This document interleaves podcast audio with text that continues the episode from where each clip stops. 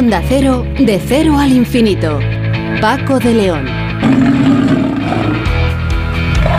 Señoras y señores, muy buenas madrugadas y bienvenidos a esta cita semanal que mantenemos aquí en Onda Cero, hoy estrenando nueva temporada en la que tenemos eh, convencimiento de que vamos a intentar llevarles a ustedes los temas que más nos interesan.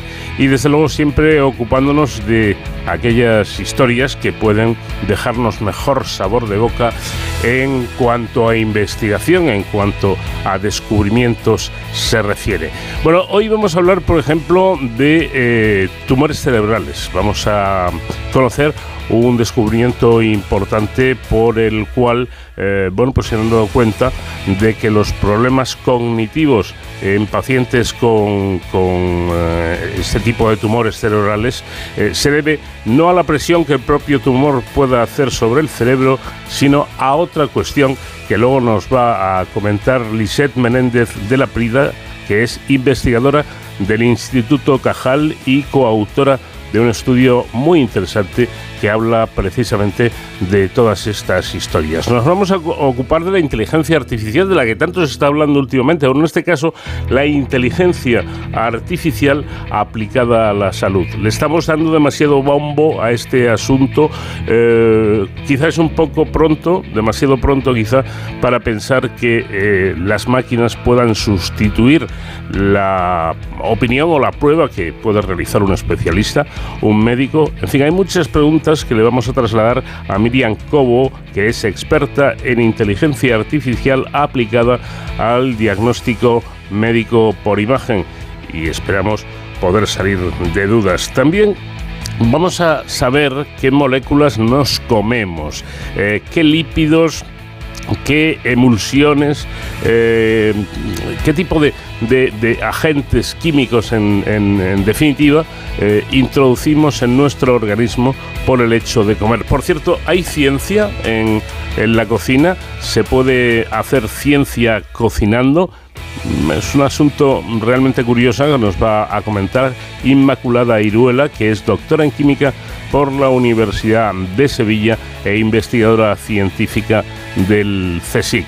Vamos eh, también a conocer la historia de un ángel que dice la leyenda que prefirió sonreír a llorar. Es la historia que esta noche nos va a contar Sonsoles Sánchez Reyes. Y vamos a rendir un merecido homenaje a una gran cantante que esta misma semana nos dejaba y que va a ser nuestra invitada musical en memoria de María Jiménez. De cero al infinito. Todo lo que yo te haga, antes ya tú me lo hiciste.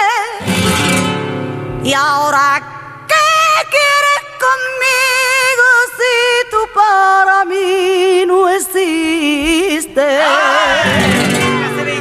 Yo soy mejor persona, pues no quiero hacerte daño, solo sé que no te quiero, mi amor, se fue con los años, se acabó, porque yo me lo propuse y sufrí, como nadie había sufrido y mi piel se quedó vacía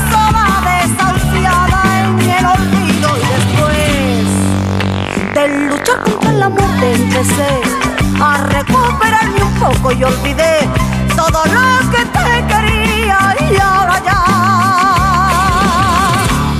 y ahora ya, mi mundo es otro. El dato es bastante contundente. Casi la mitad de los pacientes con metástasis cerebral ven afectada su capacidad cognitiva. Hasta, hasta ahora se asumía que esto se debe a la presencia física del tumor que de alguna forma presiona el tejido neuronal, pero algo, algo falla en esa hipótesis del efecto masa del tumor porque a menudo no hay relación entre el tamaño del cáncer y su impacto cognitivo. Por ejemplo, tumores pequeños pueden generar alteraciones importantes y a la inversa. Y a la inversa, la pregunta es ¿por qué? Bueno, la explicación puede estar en que la metástasis cerebral de alguna forma hackea la actividad del cerebro, según demuestra por primera vez un estudio publicado en Cancer Cell al que la revista ha otorgado su portada en la edición impresa. Lisette Menéndez de la Prida es investigadora del Instituto Cajal y coautora de este estudio. Eh, profesora, ¿qué tal? Buenas noches. Hola, buenas noches. Bueno, entonces, más, eh, insisto porque yo creo que el tema es importante, más que la presión del tumor en ese tejido neuronal, como decíamos, es la propia alteración de la química cerebral la responsable del fallo en la comunicación neuronal, ¿no? Sí, este es el resultado que hemos encontrado. Esto es un trabajo que hemos hecho en colaboración con Manuel Valiente del CENIO. Eh, él tiene una experiencia en cáncer, en investigación del cáncer, y yo me ocupo más de estudiar los circuitos neuronales aquí en el Instituto Cajal del CSIC. Y bueno, al unirnos eh, y sumar fuerzas, hemos abordado este tema, que era una pregunta, como antes mencionabas, eh, abierta. ¿no? Mm. Es la masa presionando sobre el tejido neuronal, sobre el cerebro, la que provoca los, las alteraciones o que provoca efectos, digamos, cognitivos o, o es eh, algo más sutil, ¿no? Y entonces lo que hemos encontrado es que los distintos tipos de metástasis, cuando se produce una metástasis cerebral, las células cancerígenas de un origen, eh, digamos, en otros órganos, como puede ser pulmón, piel, eh, mama, eh, penetra el cerebro, lo coloniza, ese proceso eh, se, da a través de una interacción entre las células cancerígenas y las neuronas y eso altera el funcionamiento del circuito neuronal. Mm. Bueno, conviene subrayar, aunque ya lo ha dicho nuestra invitada, que todo esto sucede cuando el cáncer se disemina en el cerebro, es decir, cuando se produce la metástasis, ¿no? Eso es, eso es. Es un proceso, digamos, relativamente microscópico en sus inicios. Eh, unas pocas células cancerígenas, eh, digamos, invaden eh, el, cerebro y comienzan a replicarse, a reproducirse, a, invadir el órgano y a colonizarlo de alguna manera.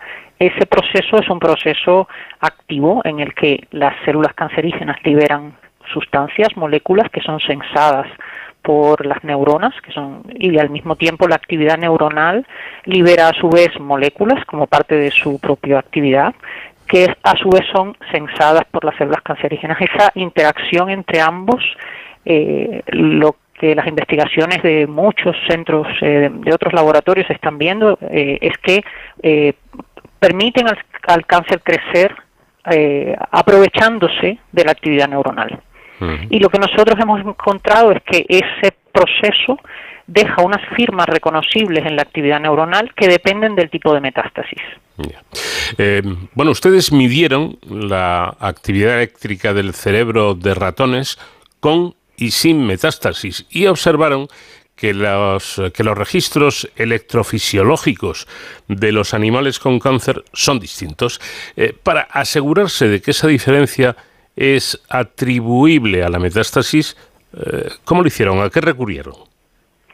Bueno, pues usamos eh, estrategias de, inteligencia artificial y de análisis de datos. Lo, que vimos era que el, cuando el circuito neuronal eh, genera distintos tipos de oscilaciones, de actividad neuronal oscilatoria en distintas bandas de frecuencia, eh, ciclos por segundo, varios ciclos por segundo que van desde uno o dos ciclos por segundo hasta 200 ciclos por segundo. Ese, esas, la fluctuación de esas oscilaciones es eh, el reflejo de la actividad cognitiva.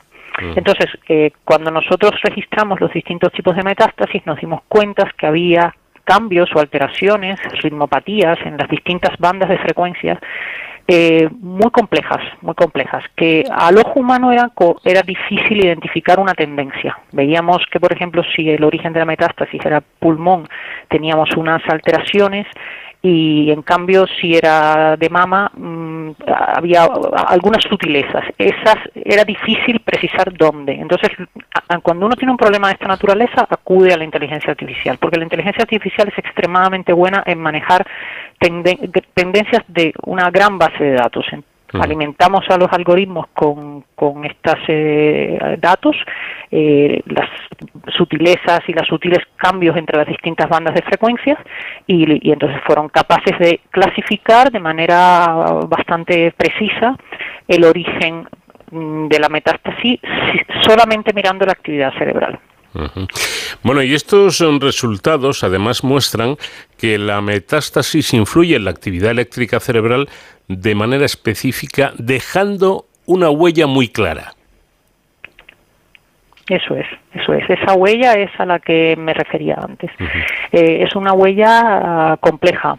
No es algo que yo pueda resumir eh, diciendo, por ejemplo, que la metástasis de cáncer de pulmón pues eh, tiene una reducción de las bajas frecuencias, un desequilibrio del ratio entre las altas y las bajas frecuencias, es algo mucho más complejo, más sutil, ¿no? Pero esa huella es, es, muy clara, porque los algoritmos tienen la capacidad de identificarlos, hay algo ahí. Y nosotros eh, lo que vimos era que efectivamente podíamos inclusive entrenar a esos algoritmos con, con unos datos en los que le decíamos, mira, esto es cáncer de mama, esto es una metástasis de pulmón, esto es una metástasis de, eh, de piel y luego eh, esos, algoritmos, una vez entrenados en esos datos, le enseñábamos datos nuevos que no había visto nunca, mm, registros de nuevas líneas cancerígenas de, específicamente, por ejemplo, de pulmón, o nuevos datos que no habían visto durante el entrenamiento. Y, y en esos nuevos datos ellos eran, el algoritmo funcionaba de manera precisa e identificaba de manera precisa el origen primario de la metástasis. Bueno, pero quizá lo más importante, no digo que esto que estamos comentando no lo sea, pero eh, lo más importante puede ser que este descubrimiento que ustedes han hecho tiene implicaciones para la prevención, para el diagnóstico precoz y para el tratamiento de esta patología. Sí, eso es, porque de alguna manera lo que también vimos, y esto fue un resultado muy sorprendente, es que cuando entrenábamos a los algoritmos a reconocer las firmas eh, en registros en los que las metástasis estaban muy avanzadas y luego le enseñábamos al algoritmo datos de registros durante fases tempranas de la metástasis, el algoritmo identificaba perfectamente eh, el origen de primario. Eso quiere decir que podemos hacer un diagnóstico temprano porque la, en el proceso de colonización del cerebro por la metástasis, eh, esas, esas eh, digamos, firmas ya comienzan a estar presentes, ya comienzan a ser reconocibles, mm. mucho antes de que se den los efectos más contundentes de una metástasis cerebral. Porque es que además de registrar eh, los cambios en la actividad eléctrica cerebral en presencia de de metástasis, ustedes han empezado a explorar los cambios bioquímicos que explicarían esta, esta alteración, ¿no es así?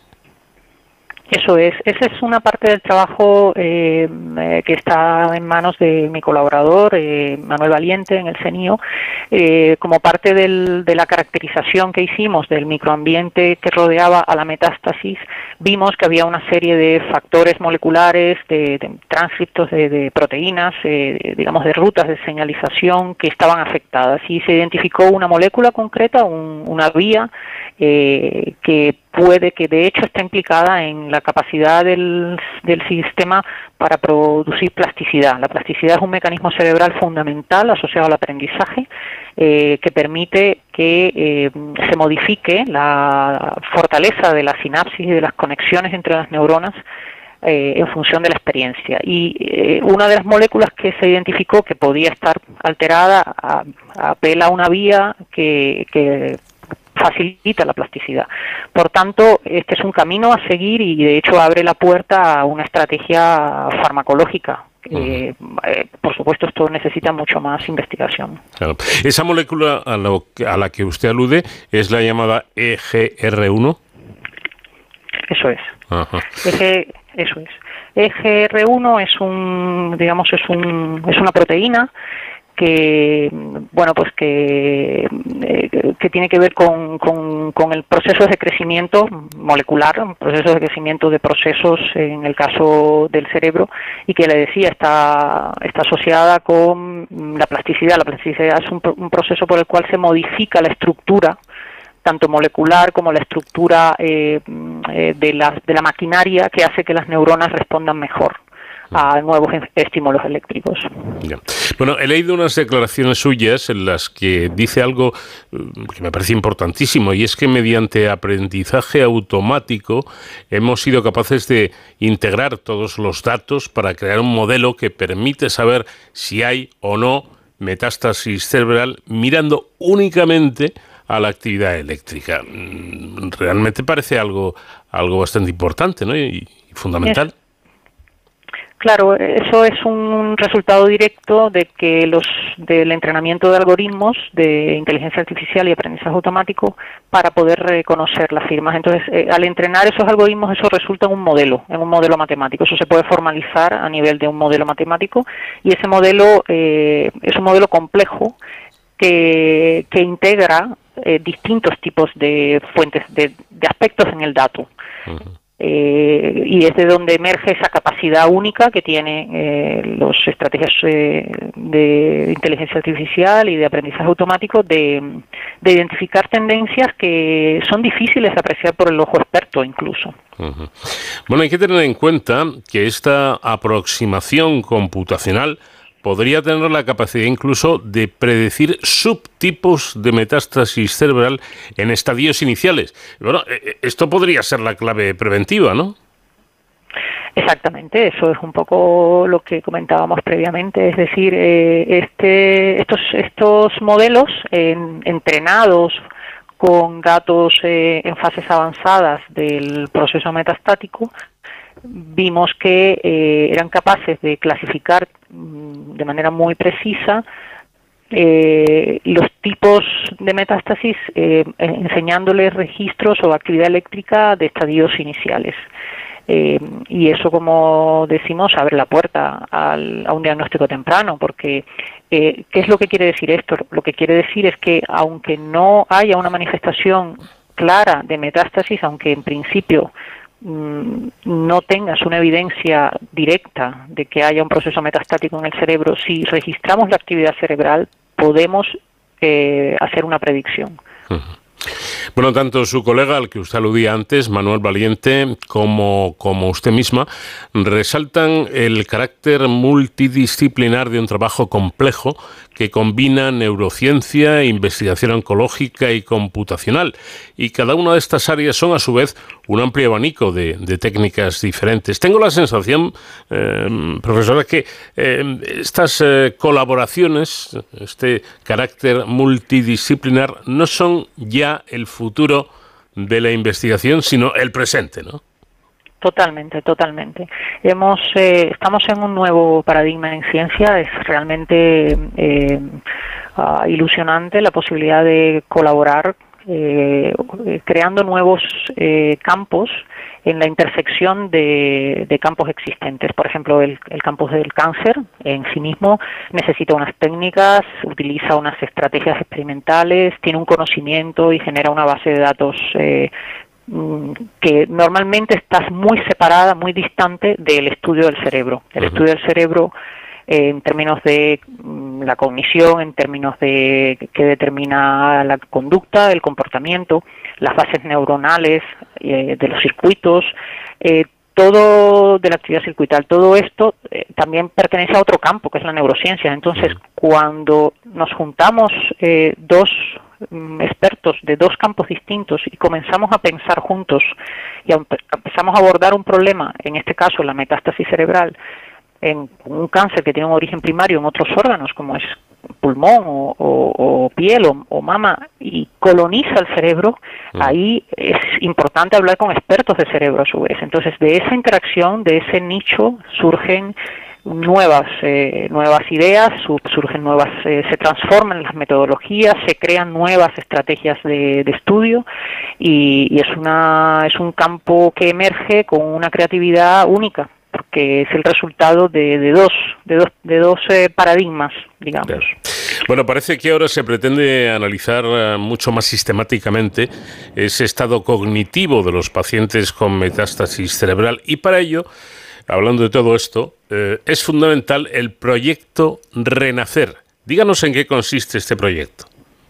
Bueno, esto es, un, eh, es una plataforma, un, digamos, un, consorcio que realmente quien lo lidera es Manuel Valiente y, y bueno, lo que busca es aunar eh, recogida de muestras y de datos de clínicos de, de, bueno de, metástasis cerebral pero también extendido a, supongo pues a, cualquier tipo de cáncer cerebral Y, precisamente eh, en la idea de, que nuestros resultados sugieren que los procesos cognitivos pueden estar alterados de manera específica en los distintos tipos de metástasis, es compleja de abordar, porque la, la conducta y, la cognición, lo que es la actividad mental, nuestra capacidad de pensar, de sentir, de actuar, eh, depende, es un proceso que emerge al nivel del cerebro entero y mm. depende de la especie y del organismo. La mm. conducta es algo del organismo, es algo de, o sea, de, y en ese sentido es difícil abordarlo eh, necesariamente en otras especies que no sea el propio ser humano. Es, es necesario el el, abordaje a nivel clínico. Y entonces, para, para, para permitir este, esta aproximación es que, eh, bueno, Manuel ha sido muy activo en, en crear esta red y en, y en, bueno, en dotarla de, de, una estructura que les permita abordar estas cuestiones. Lisette Menéndez de la Prida, investigadora del Instituto Cajálico, autora de este estudio, hay que verlo bien que explica usted un asunto tan complejo. bueno, intentos. Yo creo que es algo que los investigadores hemos eh, eh, aprendido a ir haciendo y hemos constatado la importancia de que la sociedad entienda nuestro trabajo y también porque cree que crea vocaciones en los jóvenes que nos escuchan, eh, que bueno, pues que están ahora en fases en las que todavía no saben en qué convertirse o y, bueno, cuando escuchan los resultados, cuando la prensa eh, divulga los resultados de, los trabajos, ven, ven y se les abren horizontes, ¿no? Y también la sociedad entiende mejor la importancia de la investigación, del conocimiento básico. Yo quiero destacar que esto es un estudio que solo es posible porque existe ciencia básica. La ciencia básica se ocupa básicamente de explicar el mecanismo de las cosas, por qué suceden las cosas, no pretende dar una solución, sino dar una respuesta. Y a partir de ahí, inevitablemente vienen las soluciones. Entonces, eh, es, es, importante que se aprecie ese, ese trabajo. Es importante y es importantísimo, aparte del trabajo de laboratorio que ustedes hacen, eh, el que puedan llegar a explicar, como usted lo ha hecho también, eh, estos temas complejos, pues no sé, a un panadero o a un abogado o a un arquitecto que no tienen mucha idea de química ni de bioquímica y que sean capaces de entender esto porque entendiéndolo entendemos más la importancia del trabajo de nuestros investigadores. Así que le agradezco, Lisette, muchísimo el que nos haya atendido. Eh, le doy la enhorabuena por su trabajo y que continúen ahí en la lucha diaria. Pues muchísimas gracias, muchísimas gracias por la oportunidad de explicarlo, muchas gracias por el interés y gracias a los oyentes por escuchar.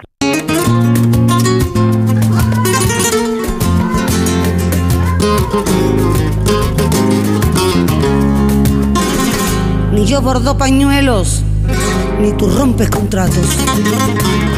Ni yo mato por celos, ni tú mueres por mí. Y antes de que me quieras, como se quiera un gato. Me largo con cualquiera que se parezca a ti.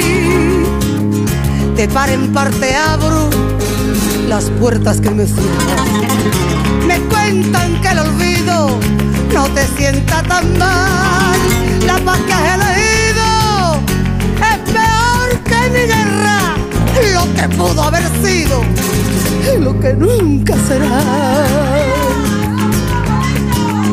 que en cambio nunca supe ir a favor del viento que muerde las esquinas de esta ciudad impía, pobre aprendiz de brujo que escupe al firmamento desde un hotel de lujo con dos, con dos camas vacías.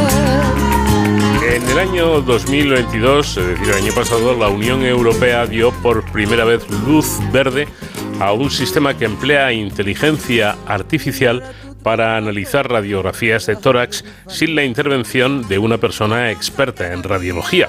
La herramienta emite automáticamente informes de pacientes que no presentan anomalías y envían a los especialistas para su revisión las imágenes etiquetadas como dudosas, lo que permite reducir la carga de trabajo del personal sanitario. La inteligencia artificial, es decir, la rama de la computación que diseña algoritmos para ejecutar tareas propias de la inteligencia humana, ha revolucionado el modo de relacionarnos con la tecnología y con nuestro entorno, y sus aplicaciones en el ámbito de la salud son cada vez más numerosas y prometedoras, tales como el diagnóstico de enfermedades, la detección e identificación de, lesiones o el desarrollo de fármacos.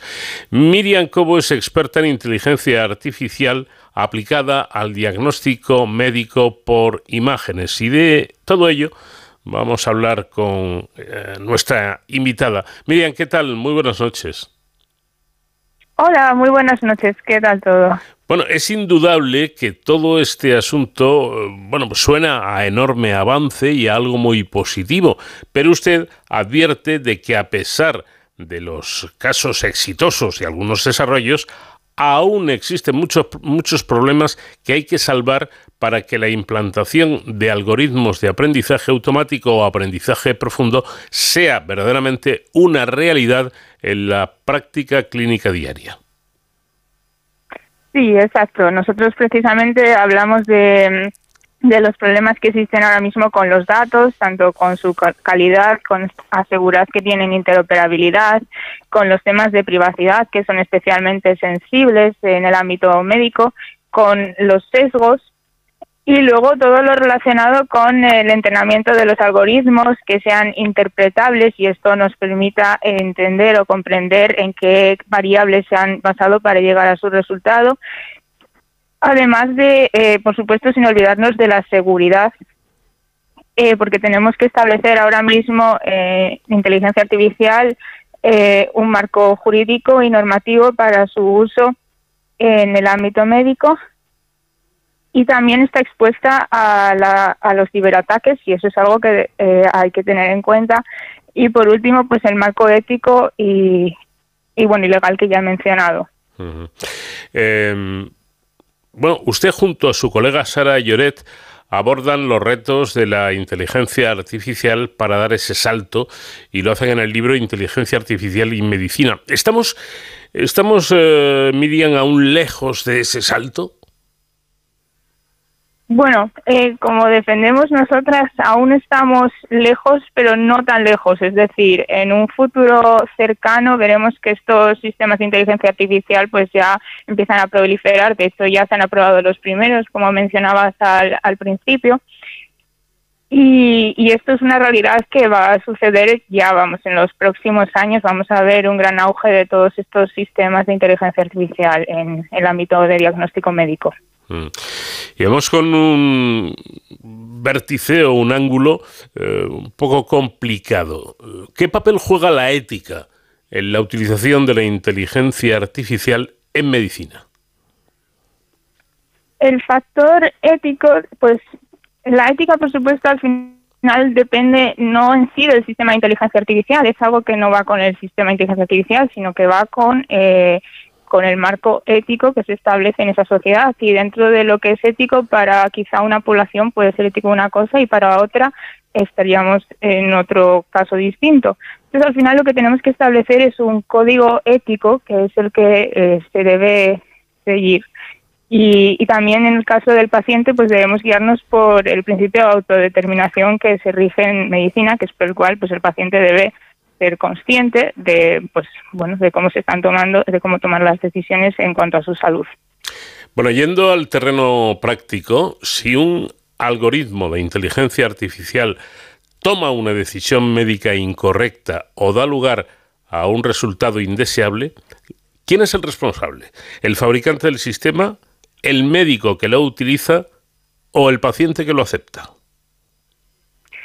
Esto es algo que justamente esta pregunta la, discutimos en el, en el libro y claro, es algo que aún realmente no se ha establecido. Aquí es donde falta el marco jurídico y normativo. Eh, es algo que, claro, se debe establecer. Pero desde luego el sistema de inteligencia artificial falla, pues tenemos que ver quién es el responsable de esta decisión. Claro, es, eh, es complicado y, quizá eh, la única manera de solucionarlo, efectivamente, como dice nuestra invitada, sea legislando al respecto, ¿no? diciendo esto, estos son eh, los caminos por los que hay que ir y, estas son las consecuencias. aseguran, Exactamente. Aseguran también que el aprendizaje forzoso, es decir, algoritmos basados en redes neuronales con muchas capas que aprenden de grandes cantidades de datos ha dado un impulso sin precedentes a las áreas de visión artificial y procesamiento del lenguaje natural. Esto ha tenido una repercusión directa en el ámbito biomédico, ya que el análisis e interpretación de la imagen médica es uno de los campos fundamentales para el diagnóstico, ¿no es así? Sí, eh, exactamente. Este, la, también es promovido por la nueva capacidad que tenemos de recursos computacionales. Lo que ahora mismo está limitando el que esto no, no llega a la práctica clínica y a los pacientes es que aún nos faltan los datos, nos faltan datos suficientes, nos faltan datos bien etiquetados, eh, siguiendo unos, unos estándares y unos criterios de interoperabilidad que permitan, pues, por ejemplo, eh, juntar en un mismo algoritmo datos procedentes de distintas instituciones y esto es justamente lo que lo que se está bueno trabajando ahora mismo. Em, pero existe la paradoja entre ese gran potencial y las escasas la escasa disponibilidad de datos que cumplan los criterios de operabilidad requeridos por las bases de datos informáticas, ¿no? Sí, Sí, exactamente. Ahora mismo ese es el principal problema al que nos enfrentamos. Lo discutimos en el libro y bueno y también eh, pues, eh, damos ideas de por dónde tienen que ir las soluciones para bueno para resolver este problema y poder llegar a implantar los algoritmos de inteligencia artificial en, diagnóstico médico. Claro, porque según indican, eh, parece que la información que recoge el personal sanitario a menudo no está estructurada ni orientada a un análisis posterior, eh, sino a un interés puramente clínico y ustedes necesitan algo más, ¿no? Claro, eso es. Ahora mismo, tal y como recogen la información los radiólogos, eh, la suelen recoger además en informes eh, donde ellos redactan pues eh, las patologías que presenta el paciente, pero esto no se le puede pasar así a un sistema de inteligencia artificial porque además cada propio radiólogo tiene su forma de redactar, de, de recoger la información y al final en un sistema de inteligencia artificial necesitamos datos que estén anotados siguiendo un estándar y que estén claramente etiquetados, porque de otra manera podríamos, por ejemplo, estar confundiendo dos patologías que un radiólogo la ha definido como el subtipo y el otro la ha definido como el tipo más general o cosas por el estilo, por ponerte un ejemplo. Y puede ocurrir, abundando en esto, que hay una desconexión entre las diferentes instituciones hospitalarias. Sí, sí. Eh, eso no, yo diría que sí, que existe una desconexión entre distintas instituciones hospitalarias. Al final, eh, claro, los hospitales tienen una carga de trabajo muy grande, tampoco les podemos culpar por, por ello. Y y lo que sucede es que ellos tienen su propia manera de trabajar y de hacer las cosas y ahí es justamente pues donde viene la necesidad de conseguir eh, ponernos todos de acuerdo y trabajar en unos estándares que nos sirvan de referencia y de esta manera los sistemas de inteligencia artificial se puedan entrenar con todos los datos. También es verdad que etiquetar los datos lleva bastante tiempo y pues eh, a ello también se tiene que dedicar el personal sanitario especializado. Claro. Otro otro problema otro problema y no menos importante es la privacidad. Resulta que se puede trabajar con, con datos eh, anonimizados, pero existe información como la genética, por ejemplo, que por su naturaleza es imposible de anonimizar sin perder total o parcialmente su utilidad. Mi pregunta es, ¿se podrá superar este problema a base de algoritmos nuevos? En principio, mi respuesta sería que no, pero eh, realmente quizás se encuentra de alguna manera, pero esta información genética, digamos que está contenida dentro de los propios datos del individuo. Entonces, hay maneras en las cuales se podría quizá anonimizar parcialmente y, y proteger de alguna forma. Yo tampoco soy experta en el ámbito de genética, entonces mm. tampoco quiero, quiero equivocarme, pero en principio es una información que está contenida en, con los, o sea, tiene los datos del individuo en sí. Por eso mencionamos en el libro que estos test de, de, saliva que se hacen, pues pueden ser, o sea, en los cuales te sacan todos tus antecedentes genéticos, pues si no conocemos perfectamente qué van a hacer después con esos datos, podrían llegar a ser peligrosos desde el punto de vista de nuestra privacidad, podría quedar expuesta. ¿A qué llaman ustedes interpretabilidad? Bueno, nosotros llamamos interpretabilidad, tiene diversas definiciones que discutimos en el libro, pero al final lo que entendemos por interpretabilidad es ser capaces de comprender en qué se ha basado el algoritmo y en qué características, por ejemplo, dentro de imágenes, pues en qué píxeles, eh, en qué relaciones entre ellos se ha basado para eh, realizar una determinada, eh, por ejemplo, predicción y eso es un poco lo que nosotros entendemos por interpretabilidad. Y es un, es un aspecto muy importante porque si no comprendemos exactamente en qué se está fijando el algoritmo, lo que puede suceder es que tengamos un sistema de inteligencia artificial que tenga una precisión muy alta, por ejemplo, está en el libro el caso de la detección de neumonía COVID, y sin embargo, nos dimos cuenta de que ese algoritmo lo que estaba fijándose no eran los pulmones, sino en el hombro encogido del paciente que estaba, pues, bueno, estaba enfermo, le costaba respirar y estaba eh, haciendo la predicción en base a ese, esa característica en vez de los pulmones, que es lo que nosotros queremos que, que observe. Y una última pregunta, aunque sea rápidamente. ¿Estamos sobrevalorando esta técnica de inteligencia artificial aplicada a la medicina o más bien resulta que el futuro pasa por esa inteligencia artificial?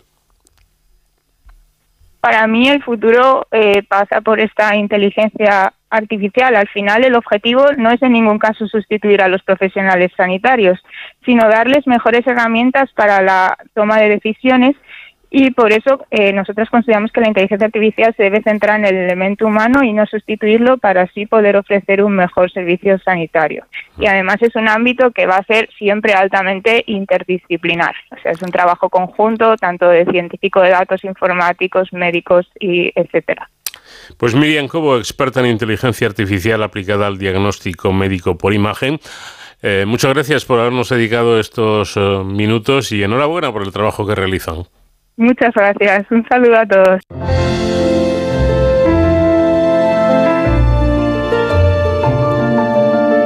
De cero al infinito. Onda cero.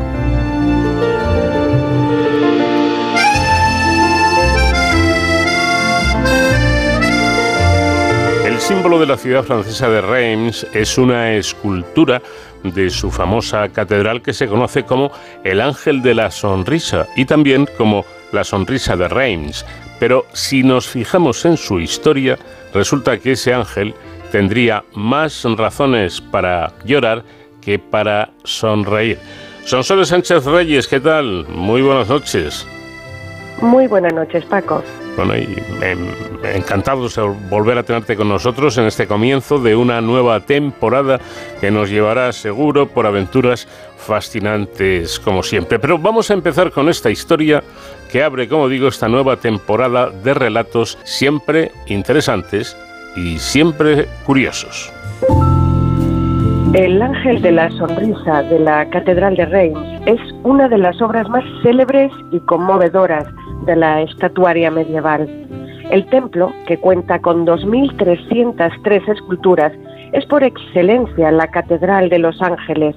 Son numerosos y muchos están sonriendo, pero entre todos ellos, solo el ángel del lado izquierdo del pórtico norte de la fachada principal ha merecido hasta hoy la denominación de Ángel de la Sonrisa con exclusividad, por estar tan íntimamente ligado a la historia de esta catedral que ha llegado a convertirse en su emblema. Esta estatua del ángel sonriente fue creada entre 1236 y 1245 por un anónimo escultor de un taller de Champagne que, cansado de rostros hieráticos, quiso dar humanidad a sus ángeles. Varios talleres de escultura se sucedieron en Reims casi medio siglo, bajo la influencia de los de Chartres y Amiens, con la delicadeza del arte del siglo XIII. Un taller contemporáneo de la catedral, el taller de Reims, hace una síntesis de sus diversas contribuciones para crear un estilo original de champagne del que el ángel sonriente es uno de los logros más bellos. El ángel de la sonrisa, una obra maestra, era conocido hasta hace unos 100 años como el ángel de San Nicasio. Está ubicado casi a la altura del espectador, a la entrada de la catedral. Su rostro inclinado luce una sonrisa luminosa mientras porta algo ya desaparecido en la mano. Probablemente sería la palma del martirio, al estar situado junto a San Nicasio, un obispo del siglo V, patrón de Reims, que consagró una iglesia a la Virgen María sobre la que después se erigió la catedral. Fue decapitado por los bárbaros y por eso se le representa aquí sin la parte superior del cráneo. El ángel, así, con su brazo derecho en alto, estaría tendiendo la palma al santo mientras se vuelve hacia él, y con su sonrisa le infundiría ánimo y esperanza ante el premio que le aguarda en el paraíso tras su martirio. El ángel sonriente tiene su gemelo que proviene del mismo taller, el ángel de la Anunciación, el arcángel Gabriel. Ambos miden 2,60 metros. Tienen similitudes en la cabeza, el cabello y la sonrisa. Los dos visten una túnica larga ceñida a la cintura, cayendo en pliegues hasta los pies. El plan original contemplaba que este otro ángel sonriente también estuviera en el portal norte de la catedral, flanqueando a ambos a San Nicasio. Pero por su belleza fue trasladado al portal central, formando parte del grupo de la Anunciación junto a la Virgen María. La Catedral de Reims es todo un icono en la historia de Francia. En la Navidad del año 496, Clodoveo I, rey de los francos y fundador de la dinastía merovingia, eligió la iglesia de Reims para ser bautizado por el obispo de la ciudad, San Remigio, convirtiéndose al cristianismo junto a otros 2.000 francos. Así logró la unidad religiosa y política para gestar toda una nación. En el año 816, Ludovico Pío, hijo del emperador Carlomagno, la eligió para su coronación imperial y la reformó. Se conservan la nave y el crucero de época carolingia. La ampliación de la década de 1150 incluyó una nueva fachada y un coro abovedado con capillas deambulatorias. En 1211, Aubry de Humbert, arzobispo de Reims, iniciaría la construcción de una nueva catedral para sustituir a la de época carolingia destruida por un incendio el año anterior. A finales del siglo XIII ya estaba prácticamente acabada, faltando la fachada occidental, que se levantó durante el siglo XIV, siguiendo diseños realizados en el siglo anterior. La rapidez con que se realizaron las obras de construcción se debió a la importancia de Reims como centro comercial de la región y a su simbolismo como testigo de importantes hechos históricos. En el siglo XIII, Luis IX dispuso que todos los monarcas franceses fuesen coronados en Nuestra Señora de Reims, y así ocurrió más de cinco siglos hasta la última coronación, la del rey Carlos X, en el siglo XIX. 25 reyes de Francia fueron proclamados en la catedral actual, incluidos cuatro en el siglo XIII, cuando la catedral aún estaba en construcción. Eran ungidos con un aceite que se decía descendido del cielo para el bautismo de Clodoveo, conservado en un recipiente conocido como la Santa Ampolla. La catedral fue testigo en julio de 1429 de la llegada del delfín de Francia, futuro Carlos VII, escoltado por una joven con armadura, Juana de Arco. La coronación de Carlos VII, la más emblemática de la historia de Francia, excepcionalmente no tuvo lugar un domingo, sino un sábado. Todo se decidió en una noche en que hubo que extender las alfombras, izar las colgaduras, disponer los escudos y estandartes, colocar las tarimas y los sillones. La Santa Ampolla estaba allí, pero los atributos reales no, pues la espada y la corona de Carlomagno, el cetro y la mano de la justicia estaban en la zona ocupada por los ingleses, en la abadía de Saint-Denis, cerca de París. El ángel de la sonrisa, en el momento de la coronación, de Carlos VII estaba pintado de blanco y dorado. Sin duda, vivió la Revolución Francesa con terror, viendo a sus hermanos de piedra destruidos o decapitados, pero lo peor estaba aún por venir.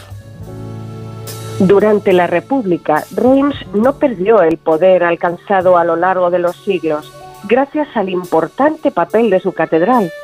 Prueba de ello fue el enfurecimiento de los franceses cuando la ciudad fue saqueada por los prusianos en 1870 y que aplaudieron la decisión de los aliados al elegirla como lugar para recibir la rendición de Alemania el 7 de mayo de 1945. Durante la Primera Guerra Mundial, la Catedral de Reims fue alcanzada por más de 300 proyectiles. En 1914, tras la batalla de Mons, el 23 de agosto, comienza lo que se conoce como la Gran Retirada del ejército aliado. Los alemanes han invadido Bélgica y se disponen a conquistar Francia. La primera ciudad importante en su camino es Reims. La toman, convirtiendo la catedral en hospital para sus tropas, pero sería reconquistada un mes después por el ejército francés. Los alemanes abandonaron la ciudad, pero se mantuvieron a escasa distancia, con los cañones apuntando. Durante la Gran Guerra, la ciudad de Reims fue bombardeada cuatro años por el ejército alemán. El 19 de septiembre de 1914, un mes después de la declaración de guerra, Reims es atacada por la artillería alemana. Previendo que la terraza de las torres de la catedral pudiera servir como puesto de observación, el ejército alemán bombardea el ático. Gran parte de la catedral estaba rodeada por andamios de madera llenos de sacos de arena que el arquitecto del templo, Max Saint-Chalieu, había colocado como protección para las estatuas que no habían podido ser trasladadas. Ese día, alrededor de las 3 de la tarde, tras un violento bombardeo, el andamio de la torre norte se incendió y el fuego se extendió a la estructura del edificio, causando daños de enorme trascendencia. El fuego llegó hasta el techo, de roble y plomo, que se derritió fluyendo a través de las gárgolas hacia las calles y por las grietas del tejado hacia el interior de la catedral, prendiendo fuego a la paja dejada por los alemanes y a los bancos de madera. La parte construida por Ludovico Pío no sufrió demasiado por el fuego y se conservó. Los bombarderos, abrumados por múltiples incendios en la ciudad y privados de agua por el estallido de las tuberías, no pueden intervenir.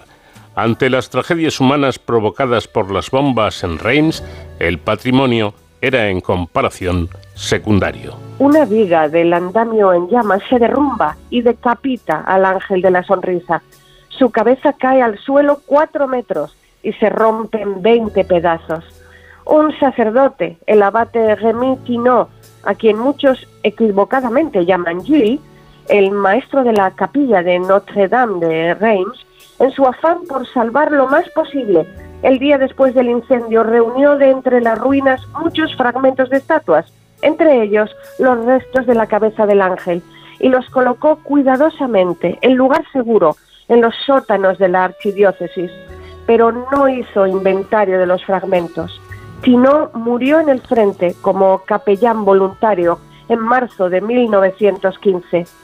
El arquitecto Max de Saint-Solier descubrió los pedazos de la cabeza del ángel el 30 de noviembre de 1915. Después de la guerra, Henri Deneux, que reemplazó a Saint-Celier ese mismo año y estuvo a cargo de la restauración de la catedral con los escultores adscritos a ella, hizo un molde que se conserva actualmente junto con los restos en París, en el Palacio de Chaillot, en el Museo de los Monumentos Nacionales de Francia, y así se reconstruyó la cabeza, completándose el 13 de febrero de 1926 gracias a un vaciado realizado a partir de los fragmentos originales. La foto del ángel decapitado dio la vuelta al mundo para ilustrar la tragedia del incendio de la Catedral de Reims. Su sonrisa se convirtió en el símbolo de la catedral martirizada durante la Primera Guerra Mundial y por extensión de la propia ciudad de Reims. Desde entonces se llama el ángel de la sonrisa, como si no hubiera otro. Una campaña de prensa denunció la barbarie que destruyó patrimonio universal como este. En la portada del New York Times del 6 de noviembre de 1915 se hablaba de la presunta compra de la cabeza del ángel de la Catedral de Reims por un rico industrial estadounidense, el coronel Alfred Dupont de Wilmington, que resultó no tener fundamento. El Ángel Sonriente ilustró un sello en 1930 y en 1956 se emitió otro con ocasión del hermanamiento de las ciudades de Reims y Florencia, teniendo en primer plano el Ángel de la Sonrisa y la Primavera de Botticelli y al fondo la Catedral de Reims y el Palacio de la Signoría de Florencia. Henri Abelé, propietario de una casa de champán con su nombre, fundó después de la guerra con el arquitecto Max Sansilier la Sociedad de Amigos de la Catedral de Reims. Propuso al arzobispo de Reims la comercialización de una marca de champán, el champán de las catedrales, cuyos beneficios irían a la archidiócesis. Se dice que el prelado se negó, pero el 27 de mayo de 1918, Henri Abelé registró la marca Sourir de Reims, que desde entonces se ha convertido en muy prestigiosa. La casa de champán de Abelé, fundada en 1757, fue comprada en 1985 por el grupo español Freixenet, siendo de su propiedad hasta ser vendida en 2019. Reims había recuperado su sonrisa.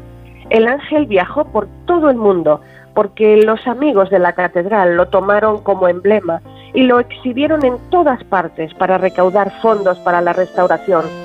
Y el ángel sonriente, a partir de ese momento, ha sido muy utilizado para la comunicación turística de Reims. Tuvo gran valor de reconciliación el gesto del general francés de Gaulle y el canciller alemán Adenauer asistiendo juntos a la misa celebrada el 8 de julio de 1962 en la catedral por el arzobispo de Reims, Monseñor François Marquis. Desde 1991, el Ángel de la Sonrisa está incluido, junto con la Catedral de Reims, la Abadía de Saint-Rémy y el Palacio Tau, en el Patrimonio Mundial de la UNESCO. En 2010, una restauración le devolvió la sonrisa fina y enigmática que el tiempo había estropeado. Se ha convertido en tan consustancial a la identidad de Reims que esta figura de ángel está en las señales de la A4 en las inmediaciones de Reims y también en las típicas cajas de galletas rosas de la Maison Fossier. Pues ahí queda una curiosa historia, la de este ángel, esta sonrisa y esta catedral con la que Sonsoles Sánchez Reyes ha querido inaugurar esta nueva temporada. Muchas gracias como siempre, Sonsoles, eh, y te espero la próxima semana. Muchas gracias a ti, Paco. Un abrazo y hasta la próxima semana. Vamos de cero al infinito en Onda Cero. Paco de León. ¡Metele todos los instrumentos, monstruo! ¡María! ¡Ay, chiquilla! ¡Ay, chiquilla! Con la música de María Jiménez, que como ustedes saben fallecía esta misma semana, eh, muy joven, 73 ¿eh? años, pero nos, nos ha dejado, aunque también nos ha dejado su obra, su música inolvidable. Pues con ella, con María Jiménez, llegamos al boletín informativo. La vida es una tómbola, ton, tómbola, de luz y de color, de luz y de color, y todos a la tómbola y todos en la tómbola, ton, ton, tómbola, encuentran un amor.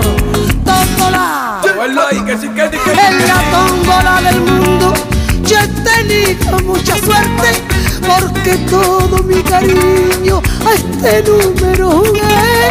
Yo soñaba como loca y esperaba conocerte y la tómbola del mundo me premió con tu querer. Porque la vida es una tómbola. La vida es una tómbola. De luz y de color de luz y de color. Y todos a la tómbola. Y todos en la tómbola. Encuentran un amor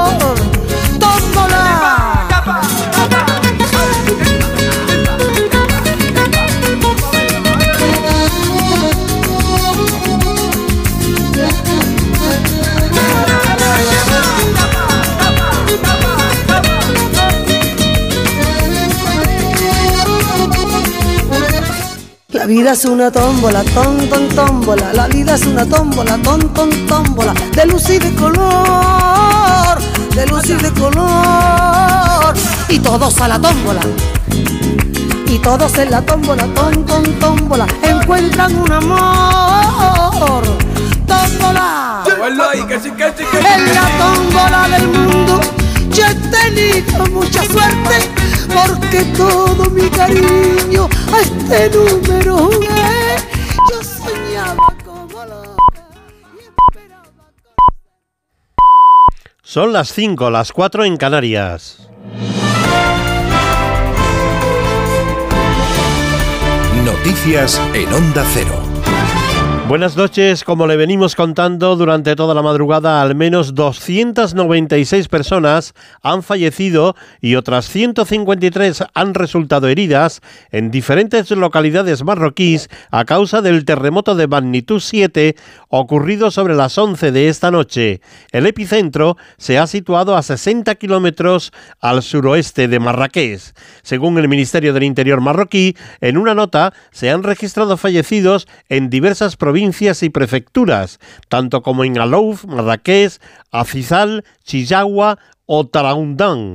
Los heridos, de diversa gravedad, han sido trasladados a centros hospitalarios, indica en esa nota el Ministerio del Interior, que añade que también ha habido daños materiales en zonas no habitadas. En redes sociales, los marroquíes han compartido numerosas fotos y vídeos en los que se pueden ver edificios dañados y cómo caían, algunos con personas en el interior que han resultado heridas o aparentemente fallecidas entre los escombros.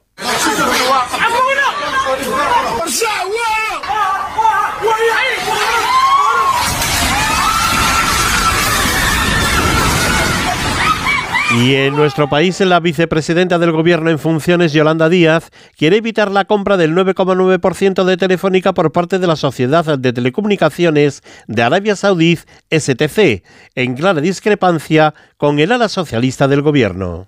No podemos consentir eh, que esta operación continúe. Así se lo he hecho llegar a la vicepresidenta económica eh, del Gobierno en funciones y así lo voy a defender. Insisto, nos queda mucho por hacer en materia industrial. Todos los países eh, reglan y normativizan estas situaciones. Debemos de pensar en España cuáles son nuestros sectores estratégicos, quién puede formar parte de los consejos de administración de esos sectores estratégicos, cuáles son los límites y, desde luego, eh, trabajaré para que esta operación eh, no se produzca.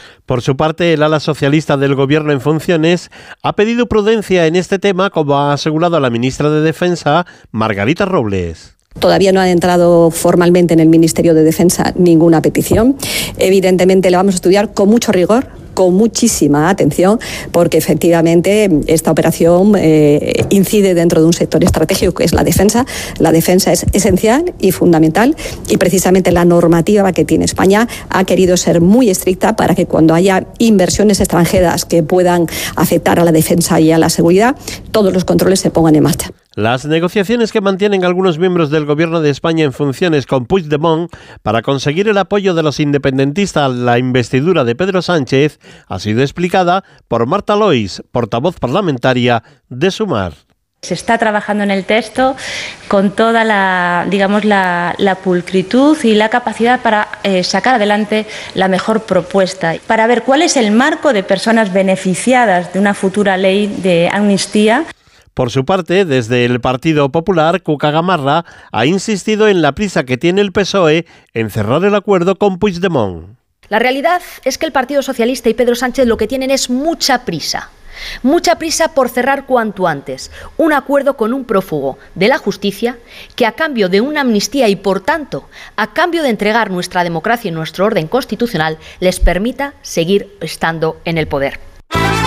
En deporte, Carlos Alcaraz acaba de perder la semifinal del US Open ante el ruso Medvedev por 3 a 1. El español no ha podido con el gran juego del ruso que se enfrentará en la final al serbio Novak Djokovic, que ganó el resultado final de este partido que acaba de concluir ha sido 7-6, 6-1, 3-6 y 6-3, en un partido que ha sido emocionante y que ha durado 3 horas y 19 minutos. Como decimos, en la otra semifinal, Djokovic ha ganado también en 3 sets a Shelton y jugarán mañana la final. Y en fútbol, importante victoria de España en la fase de grupos de clasificación para la Eurocopa de 2024 en Alemania. Ha derrotado por 1 a 7 a Georgia en Tbilisi, con un triplete de Morata y con un gol de la Yamal que ha batido dos récords, ser el jugador más joven en jugar con la selección absoluta de España y también lograr el gol del jugador más joven en toda la historia de nuestro país, con 16 años y 57 días. Las noticias vuelven a la sintonía de Onda Cero cuando sean las 6, las 5 en Canarias, pero tienen todas las informaciones en nuestra página ondacero.es. Síguenos por internet en ondacero.es.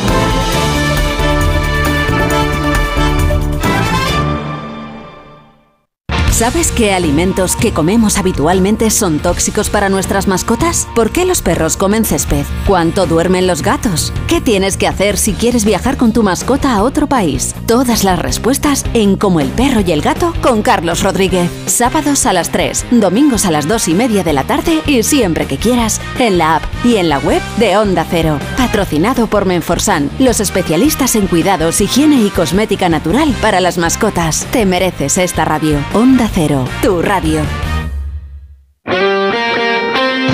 Este sábado los equipos de segunda se suben al tren de primera. Con la resaca del partido de la selección en Georgia, miramos también a la división de plata y en especial al derby asturiano, Oviedo Sporting. Además, Burgos Eibar, Tenerife Albacete y Huesca Leganés. Con el Gran Premio de San Marino de Motociclismo y el final de la decimocuarta etapa de la Vuelta Ciclista España en Tierras Navarras. Este sábado desde las 5 de la tarde, todo el deporte te espera en Radio Estadio, con Edu García. Te mereces esta radio. Onda Cero, tu radio.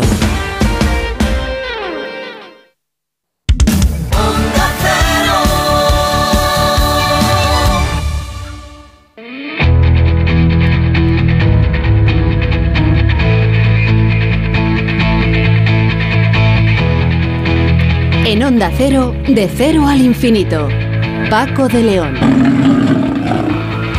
Comenzamos aquí nuestra segunda hora de programa, en nuestra cita eh, semanal en la radio, en De Cero al Infinito, con temas eh, que seguro mm, estamos convencidos que van a ser de su interés. Por ejemplo, ¿usted habitualmente cocina?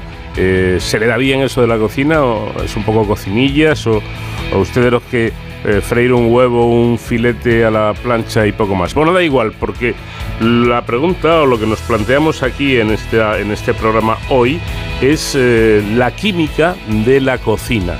En realidad, en el hecho de cocinar hay ciencia o hay incluso más ciencia de lo que pudiéramos prever en un, en un principio. Eh, es bueno, es bueno esta actividad, el hecho de cocinar, pues no sé, para estudiantes, por ejemplo, o para docentes, o simplemente para gente curiosa. ¿Sabe usted, conoce usted todo lo que ocurre en los procesos eh, que realizamos en, la cocina, pues no sé, en el hecho de, cocer o, de freír o de, o de meter un alimento en, en el horno? Eh, yo creo que es un tema muy interesante que está recogido en un libro titulado Las moléculas que comemos, que está editado por Ceci Catarata y cuya autora, o mejor dicho, coautora, va a estar eh, con nosotros en el programa. Ella es Inmaculada Iruela Guerrero, que es doctora en química por la Universidad de Sevilla e investigadora científica del CSIC en la Estación Experimental de Aula Dei. Bueno, pues eh, Inmaculada nos va a contar todos, todos estos detalles de la química, del hecho de cocinar, de los procesos a los que sometemos a los alimentos y seguro que va a ser un, tema de, su interés. Eh, lógicamente, en nuestro apartado social, eh, en este comienzo de temporada, no queríamos eh, olvidarnos del que está siendo, yo no sé si con razón o sin ella, me refiero a la, abundancia de información al respecto, ¿no? Todo esto del pico, del famoso beso entre el presidente de la Real Federación Española de Fútbol con una jugadora de la selección nacional, hecho que, entre paréntesis, eh, destaco que ha empañado un poco o que le ha quitado, le ha robado protagonismo al hecho importante en sí, que es que estas chicas, estas jugadoras, son campeonas del mundo.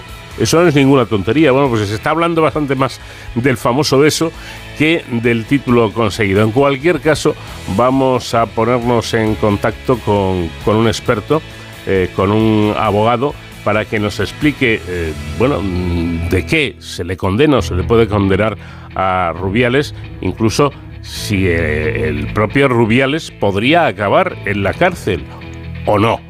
Eh, pues, ¿Podrá seguir en la federación? ¿Podrá eh, continuar siendo el presidente? ¿O realmente se lo van a cargar definitivamente? Son preguntas que le vamos a trasladar a nuestro invitado esta noche para saber más acerca de esta cuestión. Y seguiremos disfrutando de la música de nuestra invitada eh, esta noche, que es In Memoriam, una mujer realmente de carácter, una mujer realmente de arte, María Jiménez. Vamos de cero al infinito.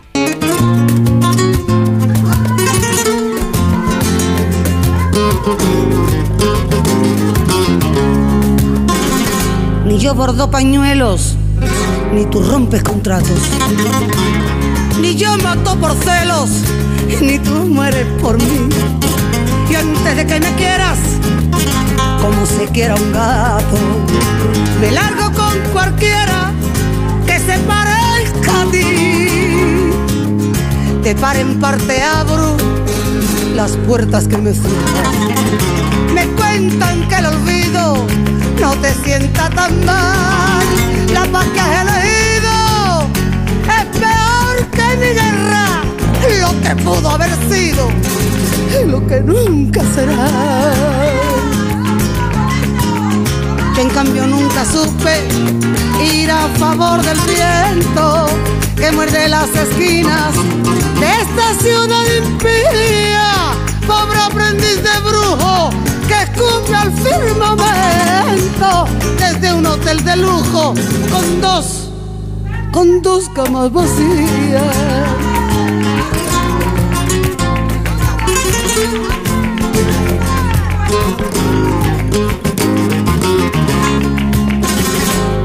Hará tu trabajo debajo de mi falda? La boca que era mía, ¿de qué boca será?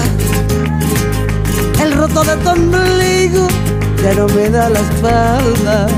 Cuando pierdo contigo las ganas de ganar. Como pago al contado, nunca me falta un beso. Siempre que me confieso, me doy la absolución. Ya no cierro los bares, ni hago tantos excesos. Cada vez son más tristes las canciones de amor. Yo en cambio nunca supe ir a favor del viento que muerde las esquinas de esta ciudad impía. Pobre aprendiz de brujo que escupe al firmamento desde un hotel de lujo. Con dos, con dos, con dos camas vacías. Aunque nunca me callo, guardo un par de secretos. Lo digo de hombre a hombre, de mujer a mujer. Ni me caso con nadie, ni me pongo amuletos. Por no tener, no tengo ni edad de merecer. ¿Quién hará tu trabajo debajo de mi falda? La boca que era mía. Aprender sobre lípidos y emulsiones preparando mayonesa. Comparar la cantidad de fibra que contienen los ingredientes de una ensalada o descubrir cómo percibimos el sabor de los alimentos utilizando trozos de patata y hojas de menta son algunos de los experimentos que recoge un curioso libro titulado Las moléculas que comemos, editado por CSIC Catarata, una en definitiva, una guía didáctica pensada para dar a conocer la bioquímica presente tanto en los alimentos que ingerimos como en la forma de procesarlos. El último volumen de la colección Divulgación explica, por ejemplo, qué son los azúcares, los hidratos de carbono, la fibra, las grasas, las proteínas, las vitaminas o los minerales y su función en nuestro organismo. Además cuenta cómo estas sustancias proporcionan colores, olores, sabores y texturas a nuestra comida. Repasa las reacciones químicas que se producen cuando cocinamos y llama la atención sobre las enfermedades relacionadas con la dieta. Por último, aborda algunos falsos mitos relacionados con la alimentación. Inmaculada Iruela Guerrero es doctora en química por la Universidad de Sevilla, es investigadora científica del CSIC en la Estación Experimental de Aula Dei es experta en el estudio de la estructura y función de proteínas fotosintéticas y proteínas redox y en el análisis de las proteínas dúctiles y su evolución, además de ser coautora de este libro. Doctora, ¿qué tal? Muy buenas noches. Buenas noches. Bueno, eh, eh, encantada de atenderles. Igualmente de tenerla en el, en el programa, es un, una gozada que, ustedes, los expertos, los investigadores, dediquen un tiempo también a, divulgar estas cosas, eh, además en un lenguaje que pueda entender todo, todo el mundo. Mira, le voy a contar una historia, em, hablando de mitos, precisamente. En, en, mi pueblo, como en tantos eh, pueblos de toda España, los más mayores eh, hablaban y solían decir que los productos autónomos, autóctonos, mejor dicho, eran eh, algo muy saludable porque no llevaban química. Se referían así a que no se les añadían conservantes ni ningún tipo de aditivos. Pero, pero me da la sensación de que eh, química es algo más que añadir cosas a un producto, ya que prácticamente, si no me equivoco, todo lleva química en el sentido de que se producen procesos químicos de forma completamente natural. ¿Estoy lo cierto? Efectivamente, no solo que se producen procesos químicos, sino que la composición de, nuestra alimentación, la composición de los alimentos que tomamos, pues mm, está compuesto de, moléculas químicas. Entonces, eh, pues cuando tomamos un trozo de pan, cuando tomamos un plato de legumbres, pues ahí hay muchas moléculas que nos estamos comiendo, pues, hidratos de carbono, lípidos, proteínas. Entonces, química es todo lo que comemos y química es también lo que se produce al cocinar y, al, y, al, procesar los alimentos. Entonces parece evidente que podríamos decir que la química es algo completamente natural. Efectivamente, la química es algo natural, está, nos rodea cotidianamente en lo que comemos, en lo que vemos en las plantas, en el paisaje, en los materiales. Es decir, la química no solo es algo añadido que puede parecer nocivo o perjudicial, sino que nuestra naturaleza es química y nuestro cuerpo es química. Es decir, todo lo que es nuestro organismo está formado de moléculas, las células contienen cantidad de sustancias químicas y, tanto lo que comemos como lo que producimos en nuestro cuerpo pues son es química. Bueno, tal es así que si no hubiera química, eh, directamente no, no podría existir la, la, vida. Pero usted incluso va más allá al señalar que quizá, y leo textualmente, no sabemos que en esa actividad tan cotidiana como es cocinar, que prácticamente todos lo hacemos a, a diario, pues en esa actividad, digo, hay mucha ciencia, ¿no?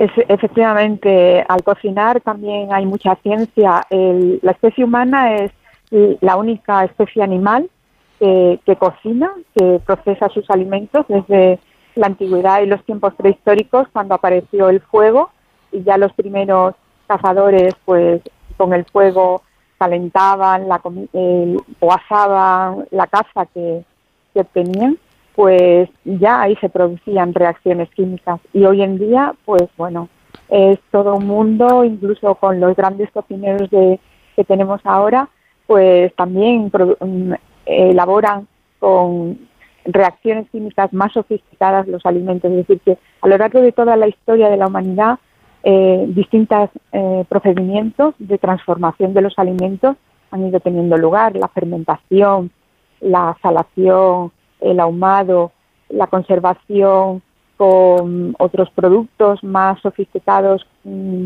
debidos a, la tecnología de alimentos más recientemente, o las conservas, eh, la preservación con, aditivos, es decir, hay una cantidad de transformaciones químicas que estamos eh, teniendo, que se están poniendo en la práctica día a día cuando se elaboran los alimentos. Y en casa, pues cuando calentamos, cuando asamos, cuando cocemos, pues hmm. ahí hay una cantidad de reacciones químicas que se están produciendo y están alterando esa textura de los alimentos, en la, pues, o cuando cueces un huevo o cuando asas la carne, pues tú ya con la vista estás viendo esas transformaciones que se están produciendo. De todo ello hablaremos eh, a continuación, pero me voy a quedar un momento en ese apartado dedicado a los grandes cocineros que efectivamente, como usted señalaba, cada vez prestan más atención a todo esto utilizando nuevas técnicas de elaboración y yo creo que siendo conscientes de que están manejando procesos químicos que de alguna manera, aunque ellos se dediquen a hacer manjares y exquisiteces, están haciendo química en definitiva. Sí, están utilizando a veces eh, pues productos o elementos que se utilizan en, laboratorios. Por ejemplo, es ahora muy habitual en los grandes chefs utilizar nitrógeno líquido para hacer determinadas texturas. Bueno, pues el nitrógeno líquido es algo habitual en, manipularlo en laboratorios de bioquímica o de química para, bueno, pues para la investigación, pero ellos lo han cogido y lo han trasladado a esos laboratorios de cocina donde ellos procesan los alimentos. Mm. O, por ejemplo, las esferificaciones también, o las emulsiones, es decir, son ya eh, elaboraciones más sofisticadas que, bueno, pues van inspirándose en procesos químicos habituales en los laboratorios. Por tanto, me imagino que incluso sin necesidad de ser un gran chef, eh, simplemente un, poco cocinillas, eh, me da la sensación de que se puede hacer investigación en la cocina y, ustedes en el, libro plantean algún, algún que otro experimento, ¿no? Pues sí, porque el libro tiene un carácter muy didáctico, está orientado a alumnos tanto de primaria como de secundaria y, además de en cada capítulo introducir estos conceptos teóricos mm, básicos, pues se, complementa con fichas de experimentos que están catalogados eh, por nivel de educativo, como digo, de tanto de primaria como de secundaria, en versión bilingüe, porque eh, están a doble página en, en, español y en inglés, es decir, bilingüe español-inglés, y también fichas donde se pueden ampliar conocimientos y las titulamos Investiga por tu cuenta. Entonces, mm. es una manera de incentivar al lector, al, al, alumno, a que profundice en esos conceptos que se van tratando tanto en, en los capítulos de texto como en las fichas de experimentos. Entonces, eh, yo creo que es un, un, un libro muy adecuado para familias, para colegios, para alumnos, es decir, que es muy, muy didáctico y muy atractivo por las imágenes e ilustraciones que lleva. Eh, porque en definitiva, eh, supongo que en, en, este libro, aparte de hablar de todos estos contenidos científicos, experimentos y, y demás, pues también se aprende un poquito a cocinar, ¿no? Para poder hacer esos experimentos.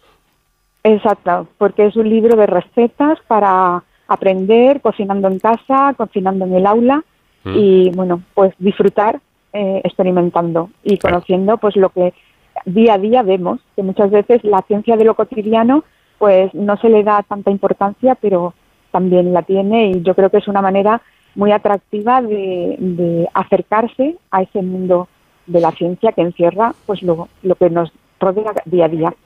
Ciertamente esa ciencia de lo cotidiano, mm, yo considero, como, como muchos consideramos, que eh, no es importante, es importantísimo, ¿no? Porque además eh, puede suponer el primer acercamiento de, los jóvenes a, la ciencia y quizá despertar ese, ese gusanillo que puede hacer que estos chavales eh, pues un día se dediquen como usted a la investigación. Bueno, algo fundamental en los alimentos es el, sabor. Eh, consideramos tradicionalmente que las papilas gustativas son las encargadas de transmitir esos sabores, pero en el libro dejan claro que el sabor, ojo, está no solamente ahí, está en los cinco sentidos, incluso en el oído, ¿no? Pues sí, porque los, los cinco sentidos juegan un papel muy importante en cómo percibimos los alimentos.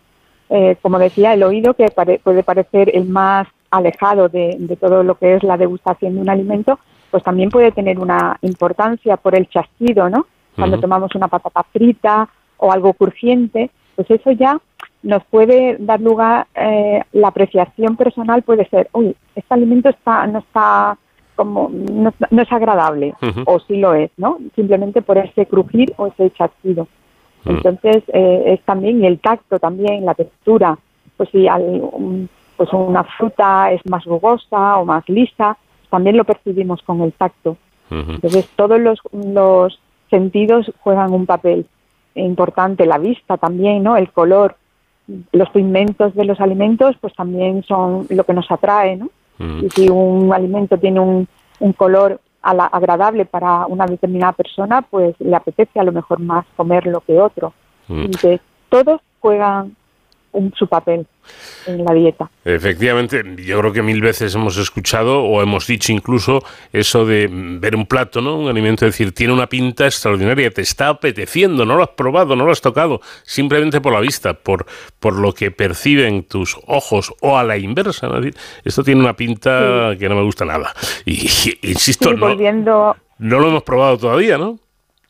Sí, sí. Volviendo a, lo que comentábamos antes de los grandes cocineros, juegan también con esa percepción visual, ¿no? Um, confeccionan sus platos con una disposición, con un montaje eh, muy atractivo para, para el, que se sienta a la mesa, ¿no? Y mm. ellos tienen muy en cuenta qué es lo que vemos, ¿no? Para que ese plato, aparte del, del sabor y de, y de la calidad del alimento que están transformando, pues sea entre por los ojos, ¿no? Como se suele decir.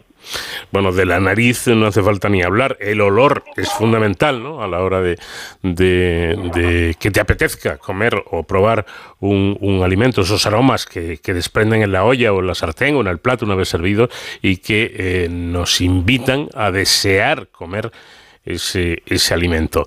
Eh, tengo una duda, doctora. Explíquenos qué son las personas supercatadoras. Bueno, pues las personas supercatadoras son aquellas que tienen una sensibilidad especial para percibir eh, los, los, sabores o los olores em, bueno, por su organismo. ¿no? Mm. Entonces, bueno, pues siempre hay personas que tienen unas habilidades especiales o una sensibilidad especial para determinadas cuestiones de la vida cotidiana. Y bueno, pues eh, el catar, pues también eh, se entrena, se puede entrenar, pero de forma natural, pues una persona puede estar más preparada para esa labor de cata, ¿no? Y de hecho, bueno, pues en los grandes restaurantes también o, eh, buscan buenos catadores, ¿no? de, alimentos, de aceites, de vinos, para seleccionar aquellos que tienen las propiedades que pueden ser más atractivas para para sus clientes. ¿Y estas eh, habilidades eh, a la hora de catar los alimentos son intrínsecas o, o, hay un entrenamiento también previo? Pues es lo que decía, es decir, todo se aprende en esta vida, ¿no? Dice un refrán. Entonces, bueno, tú puedes tener una predisposición natural, pues por tus condiciones físicas o sensoriales para ser buen catador, pero también el entrenamiento es fundamental, ¿no? Como un deportista muchas veces si no entrenas, a lo mejor no logras el objetivo que te propones, ¿no? La naturaleza te da unas condiciones, pero si no las estimulas, pues puedes que no llegues a, ser un, un supercatador. Hay que trabajar en todo, eso parece evidente. Bueno, algo que me resulta muy interesante es que explican en el libro varias razones por las que guisar, cocinar es importante. ¿Cuáles son esas razones? Pues es importante, eh, en primer lugar, bueno, ya los primeros cazadores lo hacían porque eh, usar el fuego para pues tratar los alimentos, porque de, porque de alguna manera son están mejor preparados para ser digeridos por nuestro organismo. Y si nosotros no podemos comer todos los alimentos crudos, la carne cruda, pues al organismo le cuesta pues, mm. un, una, un esfuerzo metabólico importante. Entonces, el procesar los alimentos, cocinarlos, bien por cocción o bien por, o por asado o, simplemente calentando, pues ayuda a que nuestro organismo los mm, digiera y los asimile mejor. También por preservarlos, ¿no? Un alimento crudo, una carne cruda, la dejas en frigorífico un mes y, bueno, no estará en condiciones o, o 15 días, entonces el cocinado también ayuda a mantener en unas condiciones eh, más idóneas, más saludables eh, los alimentos. Entonces, tanto ayuda a que lo podamos digerir como también a, conservar. Bueno, eh, ahondando en esto, mm, he descubierto un dato llamativo en este libro, y es que, fíjense, la diferencia, los chimpancés dedican cada día un 60% de su tiempo, más de la mitad de su tiempo, solo a masticar la comida, mientras que los seres humanos dedicamos apenas un 5%. Y esto me temo que es gracias al cocinado. Pues sí, eh, sí, porque mm, parece algo menor el triturar los alimentos, pero pero es importante, es decir, es la primera el primer contacto que tiene el ser humano con el alimento es a través de la boca y masticar bien, además siempre lo dicen los buenos eh, médicos de aparato digestivo, que masticar bien es también es un, grado de salud para, para el organismo, ¿no? porque ya llega de alguna manera ya semiprocesado el alimento al estómago. ¿no? Entonces, masticar es una función importante donde también ensalivamos, hay muchos enzimas, eh, proteínas que, em, que, tienen una actividad catalítica, es decir, se producen ya reacciones químicas en esa acción de masticar por acción de la salida y de las enzimas que hay en la, en la salida, en la propia salida, para que luego ya vayan pasando por el tracto digestivo hasta el estómago. Bueno, ya lo mencionó usted antes, las, las operaciones básicas que se realizan para procesar los alimentos son cocer, asar y freír. Eh, en las tres se generan reacciones químicas que dan lugar a transformaciones físicas de los alimentos. Por ejemplo, el texto explica que si cocinamos alimentos en el horno, se produce la llamada reacción de Maillard. ¿Qué es esto? Pues la reacción de Maillard es una reacción entre moléculas de dos tipos de familias de moléculas que tienen los alimentos de eh, proteínas y de eh, azúcares o hidratos de carbono. Entonces hay una reacción donde eh, aquí a, a, bulto pues se unen, es decir, hay una reacción donde se combinan estas dos moléculas y se produce un producto que le da ese color tostado o caramelizado al alimento. Bueno, y, lo curioso es que todos estos cambios suceden delante de nuestras narices cada día cuando cocinamos y ni siquiera nos enteramos. Yo creo que es una, una pena eh, porque la química y la ciencia están tan pegadas a la vida que nos rodean, aunque no reparemos en ello. Quizá lo que hay que hacer es animar a la gente que cuando cocina se fije un poco más, ¿no? Pues sí, también estas fichas, como las fichas están pensadas para hacer eh, pequeños experimentos en la cocina de, casa, pues eh, ayudan eso a fijarse en cosas que haces en la vida diaria y que a lo mejor no habías pensado que había detrás. Entonces estas estas fichas eh, prácticas, pues eso, te abren los ojos a eso que haces en la vida diaria, en la vida cotidiana, a pensar que estás transformando tomando y, qué estás haciendo al transformando, qué moléculas estás eh, manipulando o qué moléculas se están transformando o qué reacción se está produciendo en esa acción mm, de cocina que estás haciendo en mm. casa. Bueno, pues un libro muy recomendable, muy interesante, muy curioso y con el que vamos a aprender muchas cosas que tenemos ahí, insisto, delante de nosotros, que usamos cada día, porque yo creo que quien más, quien menos, en mayor o menor medida, pues todos cocinamos, aunque sea un poquito, ¿no? Bueno, pues que sepan, que sepamos todos que en la cocina hay química, que en la cocina hay ciencia y que puede resultar muy interesante conocerlo. Las moléculas que comemos, un libro escrito por Inmaculada Iribela Guerrero e Isabel Varela Nieto. Inmaculada, muchísimas gracias por habernos atendido y que sigamos cocinando, mm, alimentándonos bien y aprendiendo más de química que siempre es interesante. Muchas gracias a vosotros por el interés y animo a a los que nos estén oyendo que, bueno, que se acerquen a la cocina con otra mirada y aprendan.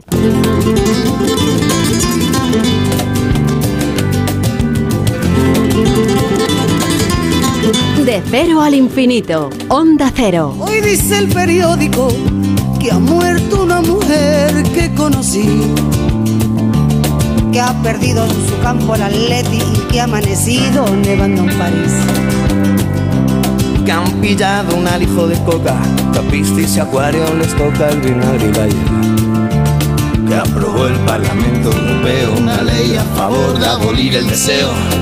Que falló la vacuna anticida, un golpe de Estado ha triunfado en la luna y movidas así. Pero nada decía la prensa de hoy de esta sucia pasión, de este lunes marrón, del oceno sabor a tu bata de ron de tu piel. Del olor a colonia barata del amanecer. Hoy amor, como siempre, el diario no hablaba de ti, el diario no hablaba de ti, el diario no hablaba de ti, ni de mí. Hoy amor igual que ayer, como siempre,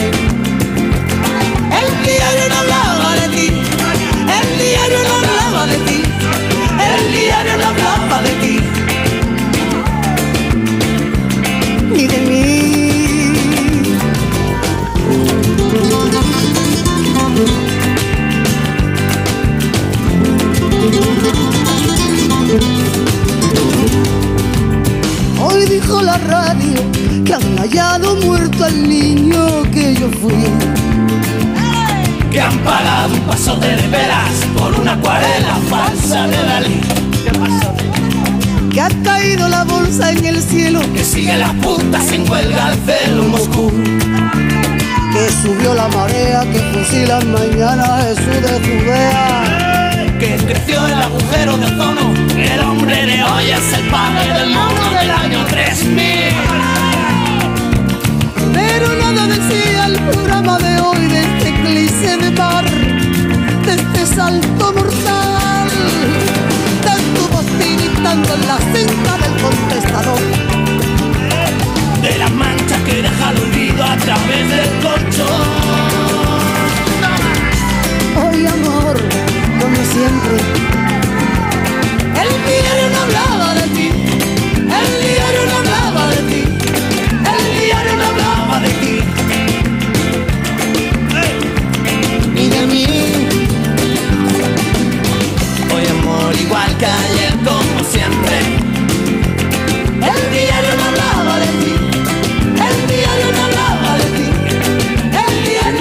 está siendo un asunto, un tema que se ha convertido en titular de portada.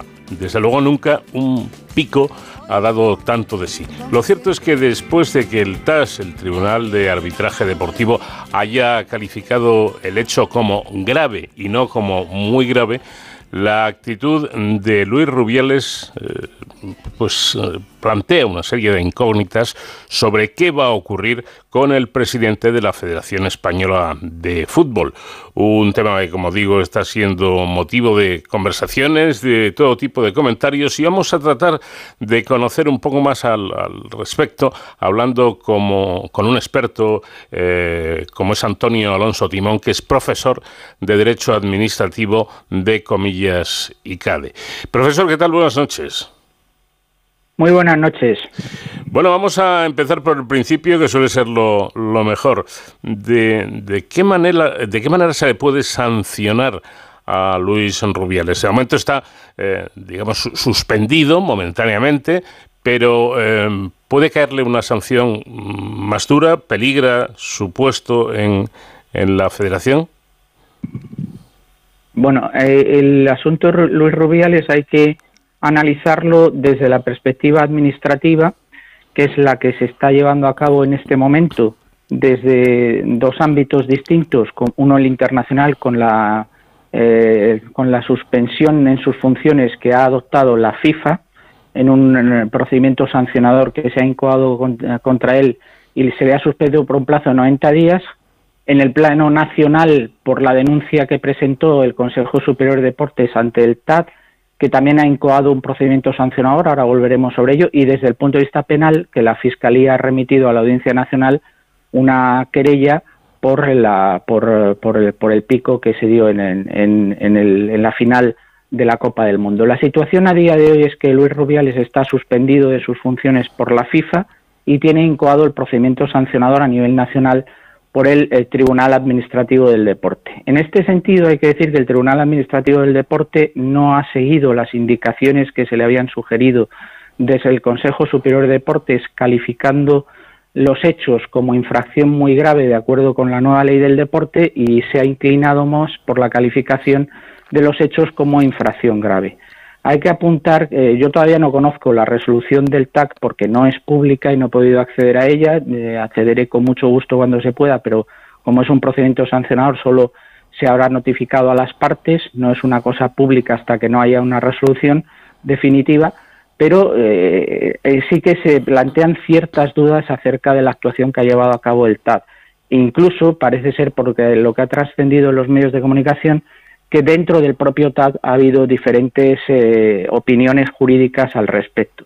Mm. La clave está en la interpretación que se hace de la disposición, eh, la disposición transitoria tercera de la nueva ley del deporte, que dice que el régimen sancionador y disciplinario se mantendrá eh, el, vigente el régimen anterior, la ley del 90 y el reglamento de desarrollo hasta que no se apruebe un reglamento de desarrollo de la nueva ley. Desde mi punto de vista, eso es, salvo mejor opinión fundada en derecho, eso es discutible porque si bien es cierto que la redacción de la disposición transitoria tercera de la nueva ley no es la más afortunada, es manifiestamente mejorable, cuando la ley remite al artículo 119 de la norma y esta a su vez al artículo 117 para la determinación de los supuestos que regula, em, parece que se está refiriendo a conflictos de naturaleza privada. Y, incluso en uno de ellos, en el artículo 117, se describe que eh, pues eh, será los conflictos derivados de la interpretación de contratos convenios, por ejemplo, sí que podría ser aplicable ese artículo a las eh, relaciones que tenía el señor presidente de la Real Federación Española de Fútbol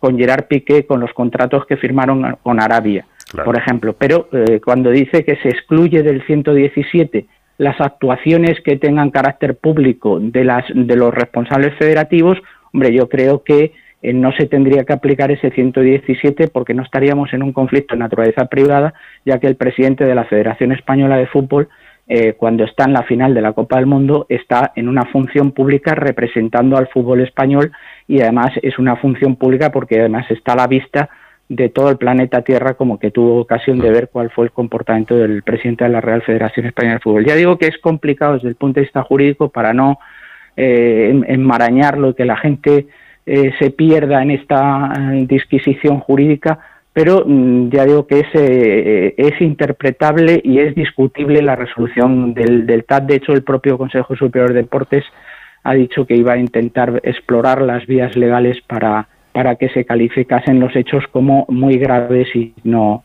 y no graves. Y además la propia ley, cuando te vas a la exposición de motivos, sigue ahondando y, y, saca pecho, y desde mi punto de vista con buen criterio, porque regula un régimen sancionador eh, tanto de infracciones y de sanciones bastante completo, con lo cual, da una cobertura legal mucho más garantista y mucho más sólida que la que se establece en normas reglamentarias. Al margen de y un poco lo que sucedió en las normas generales del 2015. Al margen de, la actitud en sí de, Rubiales, del, presidente, eh, todos estamos de acuerdo en que, en que no fue la, manera más, más idónea, eh, eh, teniendo en cuenta que estaba en calidad de, de presidente de la Federación Española de Fútbol. Pero el hecho en sí eh, que motiva todo esto es un pico, es decir, un, beso en los labios. Eh, desde el punto de vista penal, ¿esto puede ser considerado un delito?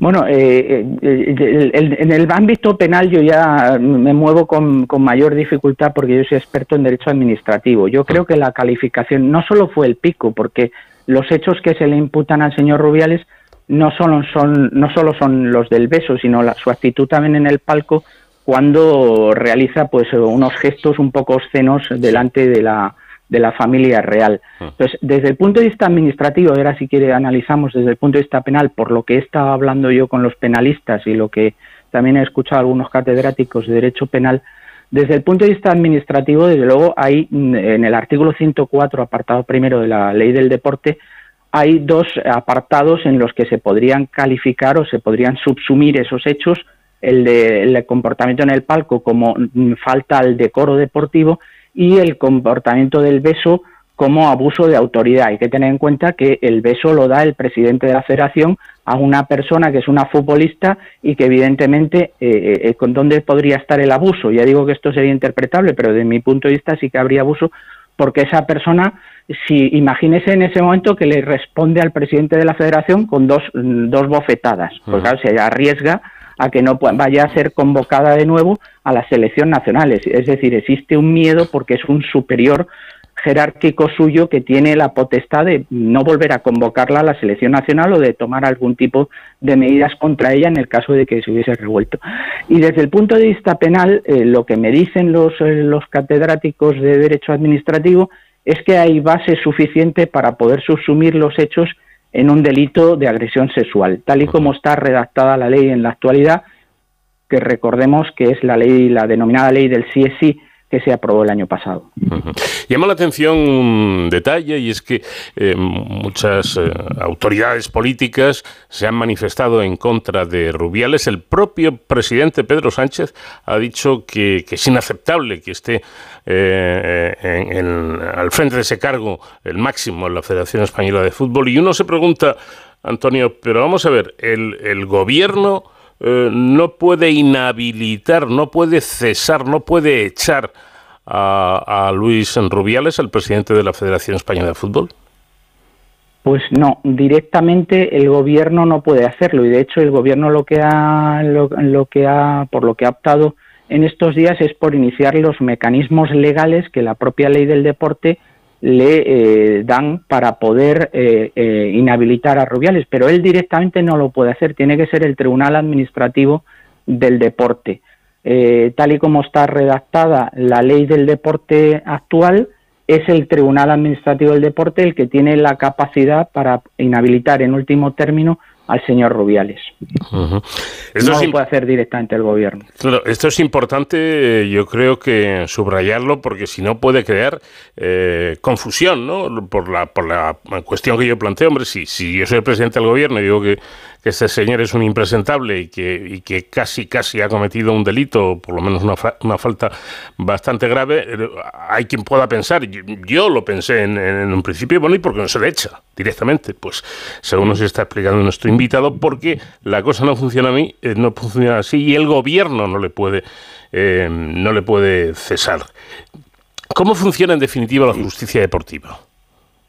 Claro, eh, hay que decirles a, nuestros oyentes que evidentemente los procedimientos administrativos no son procedimientos que se puedan directamente tomar una decisión porque yo piense una cosa u otra, sino que los procedimientos administrativos son procedimientos, los procedimientos administrativos en general y más los procedimientos administrativos sancionadores que son limitativos de derechos. Cuanto más, cuanto mayor puede ser la limitación del derecho, más hay que observar las garantías para la persona que es interesada, que está interesada en ese procedimiento. Entonces, hay que motivar las resoluciones, hay que tramitar los procedimientos administrativos.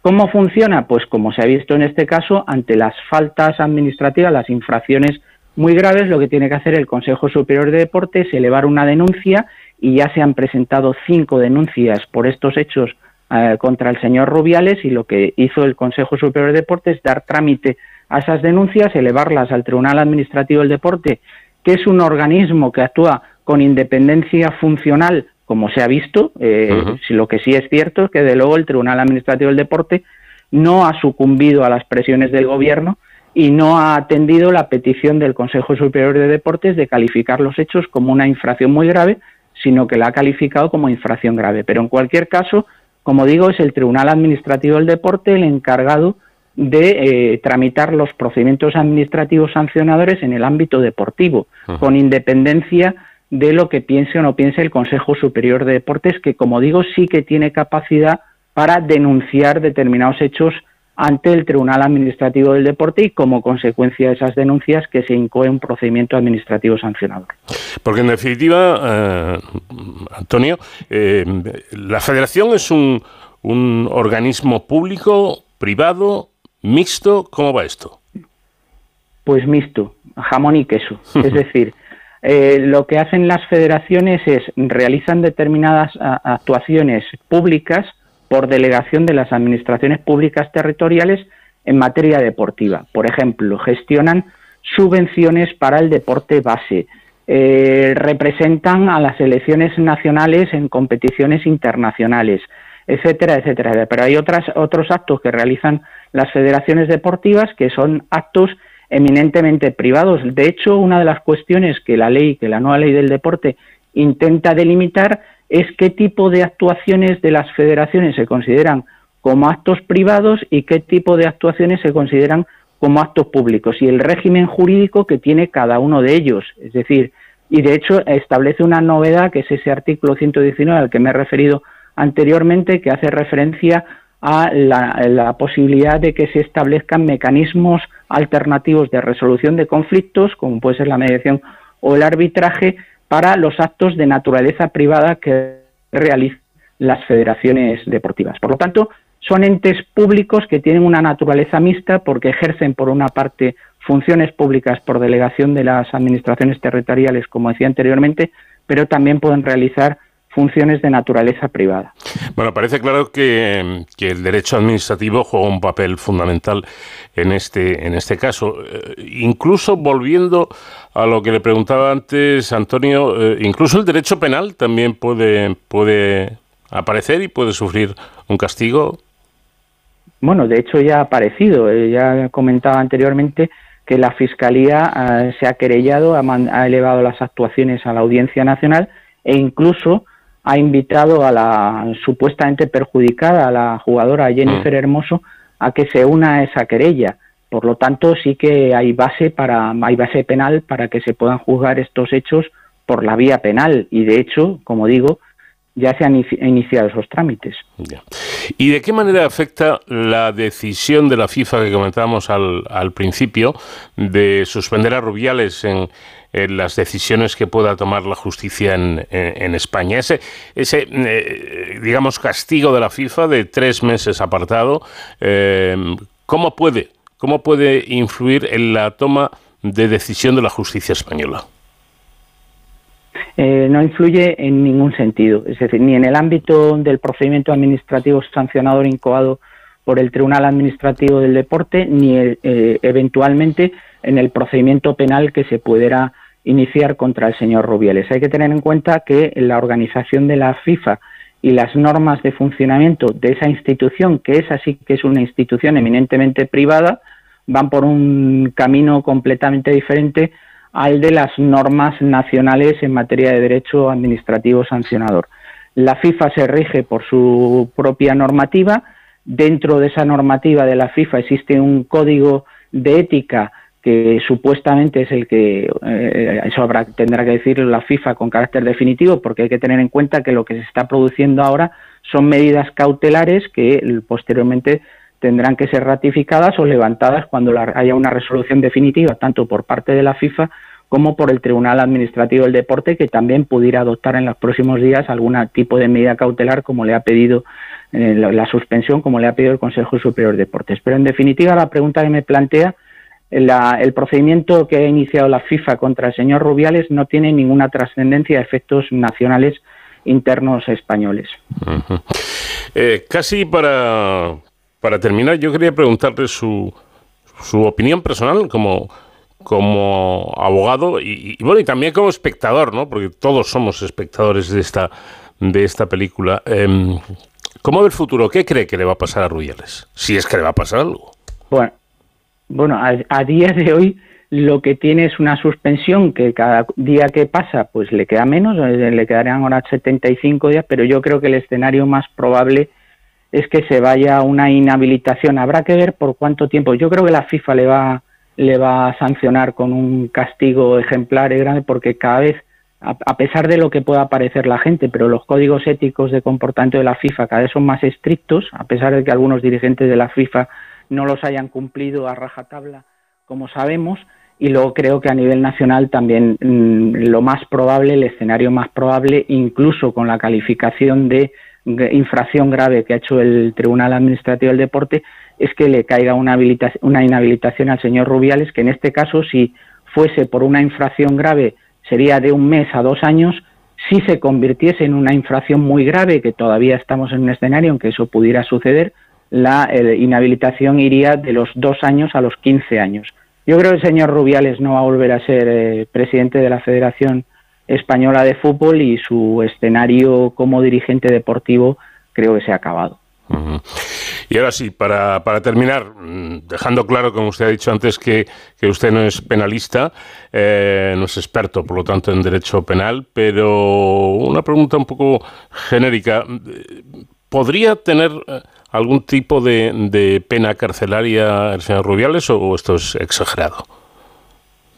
Bueno, si, si al final se inicia el procedimiento penal y, y, los hechos eh, son considerados como delito de agresión sexual, pues sí que podría tener alguna repercusión penal y podría tener alguna pena privativa de libertad, efectivamente. Bueno, pues tendremos que estar eh, atentos a ver qué es lo que sucede en las próximas semanas. En torno a este caso, el famoso y lamentable pico del presidente de la Federación, Real Federación Española de Fútbol, a esa jugadora mm, de la selección eh, nacional, a Jennifer Hermoso, además eh, campeonas del mundo, eh, que quizá este, toda esta historia está nublando un poco el logro tan importante que han conseguido estas chicas. Antonio Alonso Timón, profesor de Derecho Administrativo de Comillas y CADE, gracias por habernos atendido y un saludo muy cordial. Un saludo muy cordial. Buenas noches.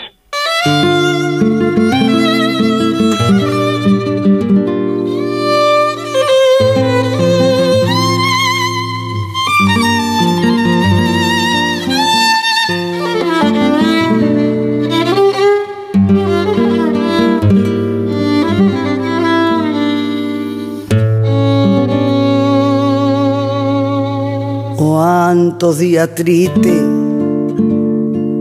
cuántos días que nos llenan nuestras vidas.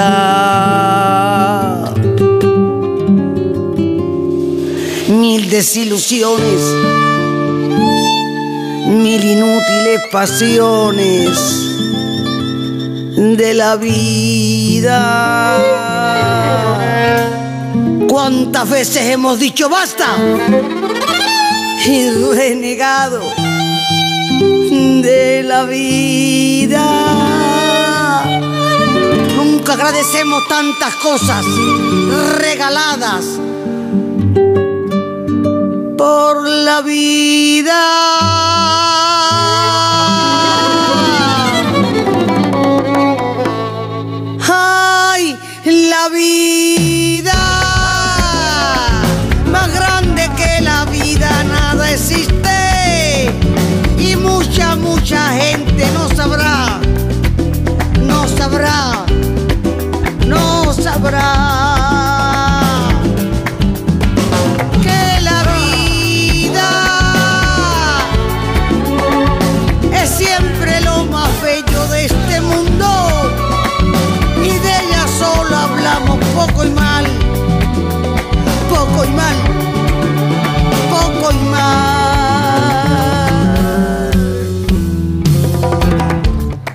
Muchas veces vamos tropezando por el miedo de la vida. Y aunque existen tantas cosas malas que son parte de la vida, ¿qué otras cosas esperamos? ¿Qué es lo que pedimos a la vida? No, ya no es posible malgastar inútilmente tanta vida. Tenemos que marchar porque nuestro tiempo termina. Por cierto, que habrán echado ustedes de menos la sección Héroes sin capa con nuestro compañero David Ferrero. Tranquilos, tranquilos que le tenemos por África haciendo unas cositas y en unas semanas estará ya de nuevo incorporado al programa para seguir hablándonos de todo lo que tiene que ver con la seguridad y las emergencias. Por esta semana nada más, pero la próxima aquí estaremos. Jorge Zamorano estuvo en la realización técnica. Les habló encantado Paco de León. Que tengan una, una muy buena semana. Adiós. Desde que te he conocido estoy sintiendo algo dentro de mi alma. Porque tú le has transmitido a mi corazón el sentir con ganas. Por haberme dado tú esta nueva luz que alumbra mi alma. Qué felicidad la mía al estar contigo y amarte con rabia. Qué felicidad la mía al estar contigo y amarte con rabia. Sensación lo que siento dentro de mi corazón. Sensación ya puedo vibrar y sentir.